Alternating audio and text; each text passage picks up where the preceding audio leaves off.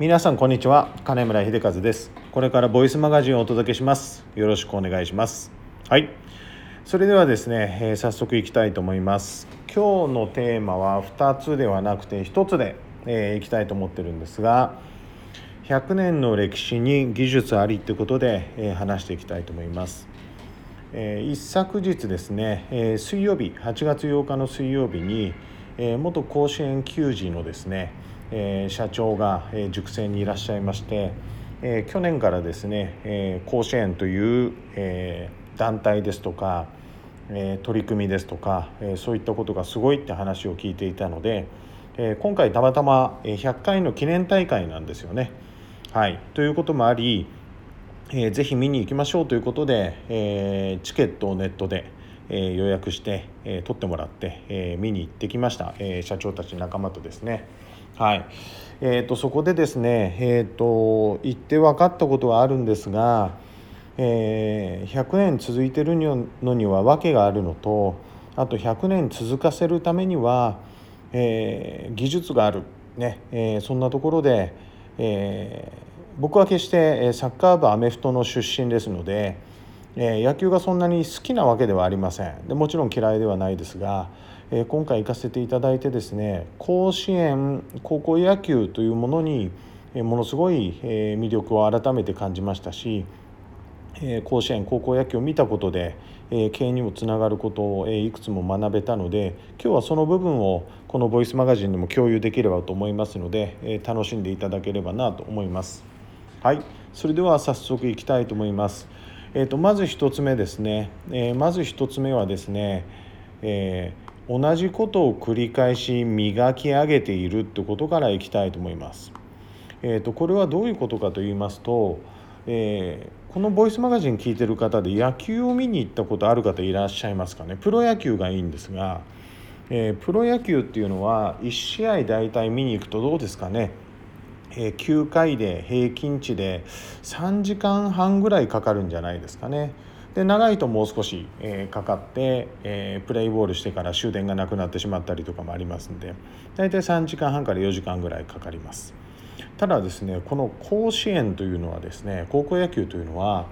え朝、え8時かな1試合目が、えやってから、え夕方5時半ぐらいまでに4試合行わないといけないんですね4試合。ですから大体1試合あたり2時間半ぐらいで、えー、終わらせないといけません。ね、ただプロ野球も高校野球も変わらないのは、えー、2ストライク3ボール、ねえー、ストライクが3つ入ると1アウトで3アウト取ると交代で9回まであります全く一緒なんですね。はい、そんな中2時間半で大会期間中ずっと終わらせるために、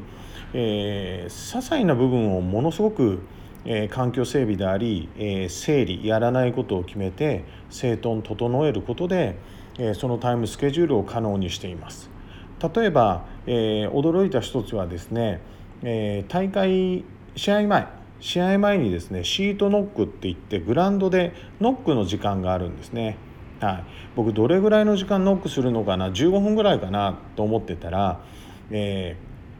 ー、1チーム7分ですね。1チーム7分。ね、だからシートノックが始まる前にファールグラウンドでもう選手たちは、えー、キャッチボールをしたりしながら体を温めてるわけですね。で何々高校シートノック入ってくださいって言ったらもうダッシュで行って、えー、グラウンドもしくは、え、相手校にお辞儀をしてからシートノックを始める、ねえー、たった7分です。で7分経つと、えー、アナウンスが流れますんでピタリと練習終わって、えー、すぐ戻るこれが両校で僕は3試合見ましたんで3試合とも、えー、機敏な動きで、えー、全校が行われています。ね、でこのシートノックだけじゃないんですよね。例えば、えー、僕初めて知ったんですが、えー、甲子園1試合でですね白線を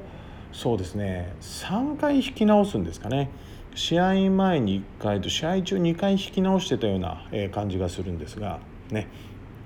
そこに関しても、えー、あれ石灰で、えー、多分引いてると思うんですが、えー、ものすごい、えー、緻密にですねえ寸分の狂いもなく、えー、あれ人間が手で引っ張ってますからね、はいえー、そういうことをしながら、えー、磨きかけ磨き上げられている。ねえー、それはこれまで100回という歴史の中、えー、毎大会何十試合ってやるわけですね。はいえ、そこの中で、え、お互いに、え、次はこういうふうに改善していこうそれをただ繰り返してきてるだけなんですね。はい、ただそれを徹底的に繰り返すことでこれだけのタイムスケジュールでこれだけの大会を100年間回すことができてる。ねですからよく環境整備で、えー、と僕は訪問した会社に指導するんですが小さな会社が強くなるためにはスペシャルなことをしなくていいんですよと。ね、誰にでもできることを誰にもできないぐらいやれば、えー、大概日本一になりますからただ多くの会社がそれができなくて、えー、陳腐化してってるということを話をしています。ね、まさしく甲子園では同じことを、えー、全員がですね、えー、水をまく、え水をまく部隊も、え、5人かな？ホースを待つ人と持つ人とまく人がいるんですがその人たちの動きも、えー、もう磨か磨き上げられていました。ね、だそういったことを考えると、えー、やっぱり同じことを繰り返し磨き上げて、えー、出来上がっているなということを常々感じました。ねはい、で2つ目ですね、えー、気が付いたことは、えー、数は力なりということですね。はい、これは8日の第4試合埼玉代表の花咲徳栄の、えー、第4応援団がすごいということは聞いていたので、えー、第4試合まで見ました。でその時応援団アルプススタンドは本当に大,、えー、大勢の学生で、えー、水色なんですかねあれは、えー、青色で埋められていました。でライバル敵のチームの応援団の倍はいたと思います。はい。約倍ですね。はい、でこれは花咲徳栄っていうのは私立ですから多分学校の方針でできるだけ応援に行けということを、えー、積極的にやってるんじゃないでしょうか。えー、埼玉県大会の決勝でもものすごい応援団が来てた、ね、バスも学校がチャーターして動いたっていう情報まで入ってますので何が言いたいかというと、えー、数は力なりなんですね。どういうことかというとお客様と新しい、え新規取引をする時の契約の時あとお客様に謝罪をしに行く時とか、うん、何でも構いません。そういった時には数を連れていかないとダメなんですね。はい。私の会社でも数は力なりっていうのを理解していますから、えー、今からですと6年ぐらい前ですか。6年ぐらい前に、えー、年商1億円ちょっと、えー、営業利益で2000万ぐらいの契約が取れるか取れないかっていう時には、えー、コンペ3社でコンペになったんですが、えー、うちは僕以外に、えー、4人の社員を連れてってます。で4人の社員のうちの、え、1人は、え、パートさんです。ねで僕含めて5人で、えー、プレゼンの場に臨んで他の4人は何も喋んなくていいから、えー、しっかり姿勢を正して前向いて、えー、たまにうなずいていろって言って連れてってますただ結局、えー、他のコンペチーム他の会社は2人で来ているのにうちは5人で行っているわけですから、えー、そこの会社はうちを選んでくれて、えー、これだけ力をかけてくれるんであれば是非やりたいということで決まってます。はい、謝罪に関しても一緒です。1人で行くよりかは2人2人で行くよりかは3人ねそういうふうにすることで、え相手に伝わるもしくは、えうまくいくことが多くあるということですね。はい、今回で言えば、え大応援団のあの応援はですねグラウンド上の9人の選手の次10人目の選手としてものすごい力を与えていたことを、えスタンドで僕自身が感じていたことですのでえ数は力なりねえやっぱりえ強い学校はえ実施しているなということを思いました。はいで次3つ目ですね、え3つ目は、え技術以前に礼儀を徹底しているということですね。はい、甲子園といえば、えー、ピッチャー誰がすごいとかバッター誰が打つ、ね、そういった話が、えー、もちろん、えー、中心になってされると思います。でこれグラウンドに行って実際甲子園球場で見てみると分かるんですが随所で礼儀が徹底されてるんですね。はい。えー、細かいところで言えば、えー、そうですね、えー、デッドボール当たった時ファーストに走ると、えー、守備の、えー、一塁手の選手が、えー、その当ててしまった人に対して謝罪をするとか、ね、あと、えー、各チームから、えー、ボールボーイボールボーイが、出されるんですが、えその選手がですね審判に水を渡す渡し方であったり受け取り方であったり。でそれ以外にも、えー、シートノックが終わったら相手チームに礼をして戻ってくるとか、えー、とにかく随所で礼儀が徹底されてました。で実はすいません僕これ知りませんでした、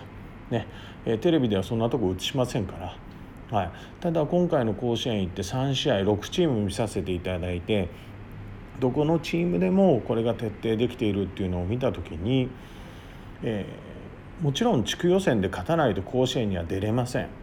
ただ出てる6試合全員6チーム全員がやってるってことはそもそも礼儀が徹底されてない会社は甲子園にあされてないチームですね。チームは甲子園に出れないんだなってことで僕自身は納得しています。ね、会社経営も一緒だと思います。新商品新サービスもちろん必要です。もちろん必要なんですが最終的にお客様と取引をするサービスをするサービスのメンテナンスをするのは社員スタッフですからそこに礼儀が欠けていてお客様が果たして契約をするでしょうか。ね、ですから環境整備の中には C2 系という項目が入っています。やっぱり、えー、今サービス業中心の、えー、世の中になってますから技術商品サービス販売以前に社員のしつけがどこまでできているのか、ね、これを軽んじると結局が毎年毎年かなり厳しい経営をすることになるっていうのも、え、今回のですね出張から大きく気づいた中の一つで一つとしてあります。はい、であと、え次4つ目ですね4つ目はですねえ、関係者全員で、え、甲子園という場所を守っているなっていうのを感じました。まあえー、経営のに関して言えば文化という言い方がいいんですかね。はい、どういうことかというと、えー、驚いたことがちょっと試合中に2つありました。で2つともですねグラウンドになんかゴミが落ちてきたんですね。白いゴミですね。大きさからするとどうでしょうか。片手で持てるぐらいですからはがきぐらいの大きさなんですかね。素材とは分かりません。遠いですから。ただ一つはセンター方向でその白いゴミが来た時に選手がこれなんだろうということでもちろん拾います。試合中ですから。で拾って、えー僕は審判に渡しに行くと思ったらそうではなくて拾って守備位置について自分のポケットの中にしまったんですね。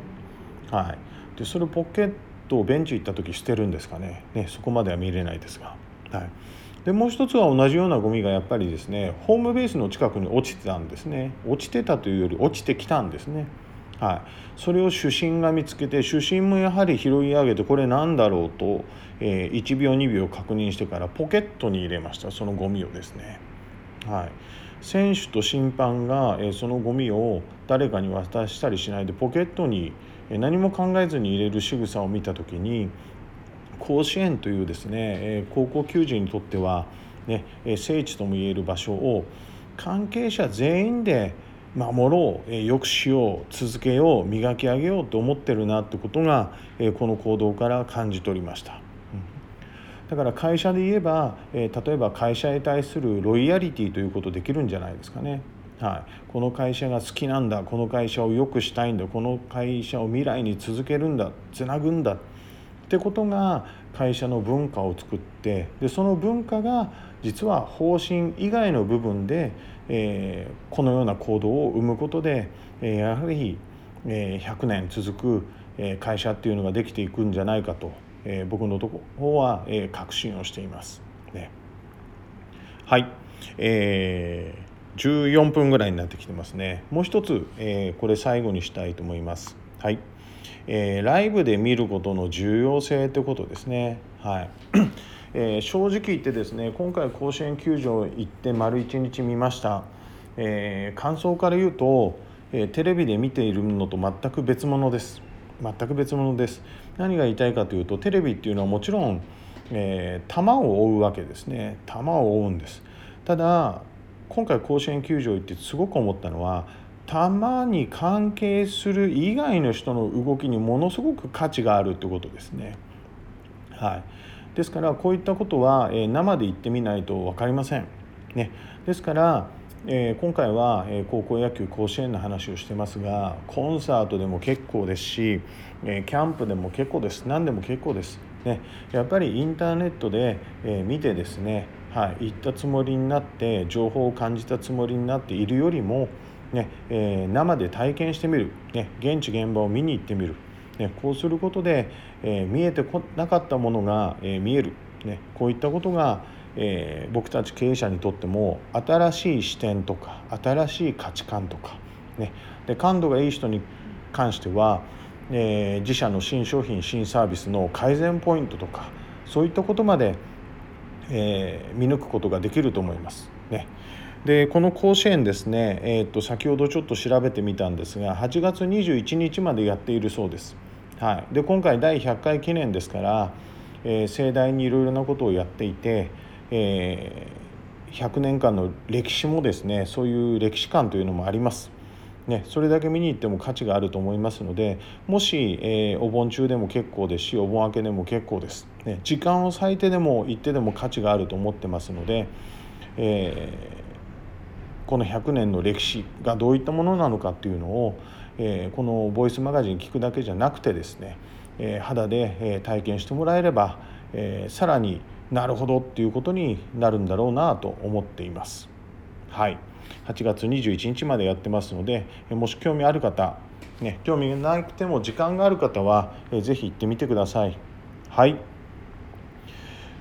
今回のボイスマガジンは以上となります。最後まで聞いていただきありがとうございます。このボイスマガジンの感想などを聞かせていただけたら嬉しいです。メルマガに返信する形で結構ですので〇〇が参考になったとか〇〇が面白かったとか〇〇について話してほしいということがありましたら気軽にお送りくださいこのボイスマガジンで日本中の成長を望む社長たちの心に火を灯すことができれば嬉しく思いますまた来週もお届けしますのでぜひお楽しみにしていてください。はい。それでは、え視聴いただきました皆さんありがとうございました。